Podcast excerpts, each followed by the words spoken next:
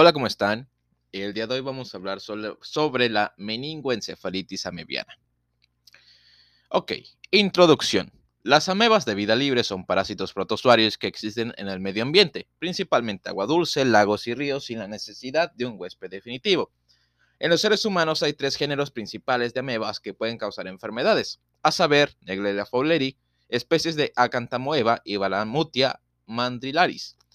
Las amebas son propensas a causar infecciones del sistema nervioso central, pero se sabe que acantamoeba también causa queratitis e infecciones diseminadas. Estas amebas de vida libre pueden causar dos síndromes clínicos distintos, meningoencefalitis amebiana primaria, meningoencefalitis amebiana primaria, PAM, y encefalitis amebiana granulomatosa, GAE. Los síntomas iniciales de la PAM son indistinguibles de la, de la meningitis bacteriana, mientras que los síntomas de la GAM pueden disimular un absceso cerebral, encefalitis o meningitis. Estas infecciones son casi uniformemente fatales. La tasa de mortalidad es superior al 90% a pesar de la terapia antimicrobiana. La PAM es causada por Neglera fowleri, que es una especie de ameba termófila de vida libre que vive a temperaturas superiores a 30 grados centígrados y puede tolerar temperaturas de hasta 45 grados centígrados. Este parásito protozoario se encuentra tanto en el suelo como en el agua dulce, como estanques y lagos ríos, arroyos, aguas termales, piscinas sin cloro. Los factores de riesgo de infección incluyen exposición por natación, buceo, esquí acuático, surf y exposición a aguas termales. También se ha informado que el uso de agua de grifo para la irrigación nasal es un factor de riesgo de enfermedad. GAE es una infección subaguda acrónica del sistema nervioso central causada por especies de acantamueva como acantamueva culversoni, poligamia castellani, astronxi, Astronixis, Hachetti, Ridosis, Divionensis, Ludunensis, Lenticulata, Hailey eh, y Balantidium mandrilaris y Balantidium, no, uh, perdón, y ¿qué, pedo? Y Balamutia, perdón, eh, mandrilaris. Acantamueva se encuentra en el suelo, así como en aguas salubre, aguas residuales y humidificaciones. Epidemiología. PAM y GAE son procesos patológicos muy raros, con solo 3.7 casos reportados por año en todo el mundo. La PAM es más común en regiones más cálidas como la parte sur de los Estados Unidos y generalmente ocurre en los meses más cálidos de primavera y verano, posiblemente debido a la mayor probabilidad de participación de actividades acuáticas. La edad media de los pacientes afectados por PAM fue de 12 años, rango de 8 meses a 66 años. El 79% eran hombres. Fisiopatología. La PAM ocurre en individuos jóvenes sanos expuestos a agua dulce tibia. Naegleria fowleri infecta personas susceptibles cuando el agua contaminada ingresa al cuerpo a través de la nariz. Los trofozoitos penetran en la mucosa olfativa, atraviesan las placas cribiformes y finalmente alcanzan el bulbo olfatorio y provocan la reacción inflamatoria y el daño parenquimatoso asociado con la PAM. GAE la granulomatosa ocurre cuando la forma infecciosa de acantamueva, los trofozoitos, ingresan al cuerpo a través de los ojos, las fosas nasales y el tracto respiratorio o la piel ulcerada. Una vez que ingresa, el parásito invade el sistema nervioso central por diseminación hematógena que da como resultado GAI. Una vez en el sistema nervioso central, el parásito estimula la formación de abscesos y granulomas focales. También pueden ocurrir enfermedades diseminadas, enfermedades de la piel y queratinitis. Queratitis, perdón. Histopatología. Negleria fowleri tiene un ciclo de vida de tres etapas, trofozoitos, ameboides y flagelados y quistes. Ah, los cambios ambientales hostiles pueden hacer que los trofozoitos cambien a la forma flagelada y el parásito se revertirá cuando las condiciones mejoren. Los trofozoitos de Negleria fowleri se encuentran en el líquido cefalorraquídeo, en el tejido y en, y en ocasiones pueden observarse formas flageladas en el líquido cefalorraquídeo. Los quistes no se ven en el tejido cerebral. Por el contrario, acantamueva existe solo en dos formas, quistes y trofozoitos. Los trofozoitos son las formas infecciosas. Tanto acantamueva, ok. Eh, ok. Los quistes y los trofozoitos se encuentran en los tejidos. Perdón. Historia clínica y física. Los pacientes con PAM suelen presentar de forma aguda fiebre, dolor de cabeza intenso, fotofobia, náuseas, vómitos, anomalias del comportamiento, convulsiones y alteración del estado, mental. Los antecedentes de anomalias olfativas y gustativas se, asocian con frecuencia con PAM. Los pacientes con PAM generalmente tienen antecedentes de nadar, bucear, bañarse o jugar en agua dulce tibia, generalmente estancada durante los 1 a 9 días anteriores. En el examen físico se, pueden ver, se puede ver meningismo y parálisis de pares craneales. La enfermedad progresa rápidamente con un aumento de la presión intracraneal que conduce a una hernia uncal y a la muerte. La presentación clínica de GAI difiere considerablemente de la PAM. La GAE se presenta como un proceso patológico de subaguda crónico con semanas o meses de cefalia progresiva, fiebres de bajo grado, alteraciones visuales, anomalias de comportamiento y déficits neurológicos focales. En última instancia, el paciente desarrolla aumento de la presión intracraneal, convulsiones, coma y muerte. Evaluación. La punción lumbar para el análisis del cefalorraquídeo es la principal herramienta de diagnóstico de la PAM, mientras que el diagnóstico tisular es esencial para, para la GAE. Desafortunadamente, la meningoencefalitis semeviana rara vez se diagnostica antes de la autopsia. Los hallazgos de laboratorio que sugieren PAM incluyen leucocitosis con desviación a la izquierda. La presión de apertura del líquido cefalorraquídeo es muy alta. Perdón. El recuento de glóbulos blancos en el líquido cefalorraquídeo varía de 300 a 26 mil células por milímetro cúbico con predominio de polimorfonucleares.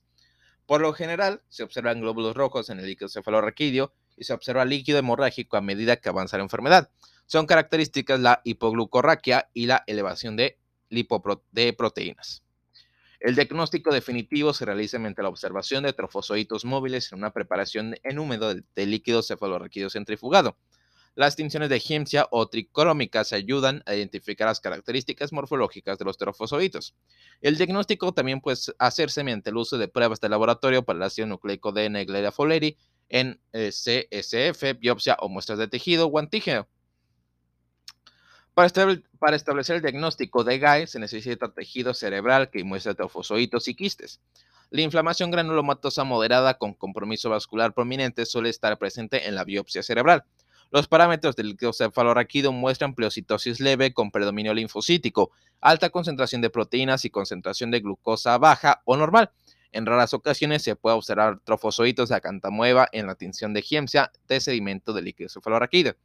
La tomografía computarizada de la cabeza o la resonancia magnética deben preceder a la punción lumbar si hay signos clínicos de afectación focal del sistema nervioso central o, por, o presión intracraneal elevada. La resonancia magnética del cerebro muestra la presentación de lesiones ocupantes del espacio únicas o múltiples con realce de anillo. La tomografía computarizada puede mostrar hidrocefalia progresiva, engrosamiento meningio, lesiones pseudotumorales, lesiones de gran parte aisladas o lesiones multifocales que realzan el anillo. El anillo. En los exámenes post-mortem se, se observan edemas y hemorragias cerebrales importantes. Tratamiento y manejo. Debido a la, rareza de la enfermedad y la falta de ensayos clínicos, el tratamiento definitivo para la GAE no está claro en este momento. Se usa una combinación de medicamentos. Los Centros para el Control y Prevención de Enfermedades recomiendan un tratamiento combinado con eh, pentamidina, sulfadiacina, flucitocina y fluconazol y traconazol. También se recomienda otros múltiples regímenes. La meningitis crónica por acantamueva se trató con éxito en dos niños con una combinación de oral de trimetoprim, sulfametaxosol, rifampicina y ketoconazol. La resección de lesiones cerebrales también puede ayudar. Del mismo modo, se desconoce el tratamiento óptimo para la PAM. Para el tratamiento de la PAM, la anfotericina B se recomienda tanto por vía intravenosa como intratecal, pero considerando el curso fulminante de la enfermedad y las altas tasas de mortalidad, generalmente se usa una combinación de fármacos. Los informes incluyen el uso de anfotericina además de rifampicina, fluconazol, miltefosina y acitromicina. También se ha recomendado, eh, se ha demostrado que el eh, posaconazol es eficaz en modelos de enfermedad en ratones. Diagnóstico diferencial. La presentación clínica de la PAM es muy similar a la de la meningitis bacteriana aguda y los parámetros del líquido cefalorraquídeo también son muy similares. Por lo tanto, no se puede enfatizar lo suficiente la obtención de una historia epidemiológica en pacientes con sospecha de meningitis bacteriana, pero cultivos negativos y falta de mejora. El diagnóstico diferencial de la GAE incluye abscesos cerebrales bacterianos, tuberculosis, nocardia, aspergilosis, criptococosis o histoplasmosis. Se debe considerar la toxoplasmosis y la cisticercosis, así como el linfoma del sistema nervioso central. ¡Wow! La PAM se asocia con una tasa de mortalidad extremadamente alta. Los estudios han informado una tasa de letalidad de hasta el 99%. El tiempo medio desde la aparición de los síntomas hasta la muerte fue de 5.3 días, con un rango de 1 a 12 días, y el tiempo medio desde la exposición hasta la muerte fue de 9.9 días, con un rango de, de 6 a 17 días. ¡Wow! Ok. Vamos a acceder a las preguntas de revisión. Está tardando mucho. Un consejero del campamento de 19 años previamente sano ingresó en el hospital con dos días de historia de dolor de cabeza y fiebre baja, seguidos de falta de respuesta y convulsiones generalizadas. Se le practicó una punción lumbar que mostró un aumento en el recuento de células y proteínas, pero fue negativa para atención de Gram y cultivo bacteriano.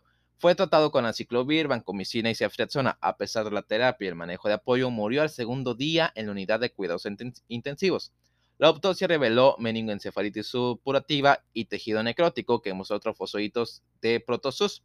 ¿Cuál es la vía más probable que este paciente haya adquirido esta forma de meningoencefalitis? Eh, hay varias opciones, que es bucear o nadar en agua contaminada, uso indebido de drogas por vía intravenosa, uso de excrementos humanos como fertilizante vegetal y comer pescado o marisco crudo. La respuesta en este caso es bucear o nadar en agua contaminada. Este es un caso de meningoencefalitis amebiana. El agua contaminada puede causar infección por acantamueva o negleria que puede convertirse en meningoencefalitis. Se cree que el organismo adquiere acceso al sistema nervioso central a través de la placa cribiforme. Los excrementos humanos, también conocidos como tierra nocturna, pueden ser una fuente de infecciones parasitarias por gusanos como las cariasis porque los huevos del minto se encuentran en las heces y por lo tanto puede transmitirse a una persona infectada a otra. Los principales tipos de intoxicación alimentaria que pueden resultar de comer pescado y mariscos crudos o poco cocidos incluyen salmonella y vibrio fulnificus. Vulnificus, perdón. Vulnificus. Siguiente pregunta. Se realizó una autopsia de la muestra de cerebro de un paciente que murió de meningitis. Se diagnosticó como meningoencefalitis amebiana primaria, MAP o PAM, por la presencia de amebas en el estudio histológico. El examen microscópico mostrará trofocitos eh, de cuál de los siguientes organismos. Las opciones son Entamoeba coli, Entamoeba histolítica, Endoligmax nana y Negleria fowleri. La respuesta es obvia, Negleria fowleri. Ah. La PAM es causada por Negleria fowleri, que es una ameba de vida libre, amante del calor, es decir, termófila, que es omnipresente en la mayoría de los suelos en la mayoría de los ambientes, que también se encuentra en el agua dulce cálida. Negleria fowleri es la única especie de Negleria que se sabe que infecta a las personas.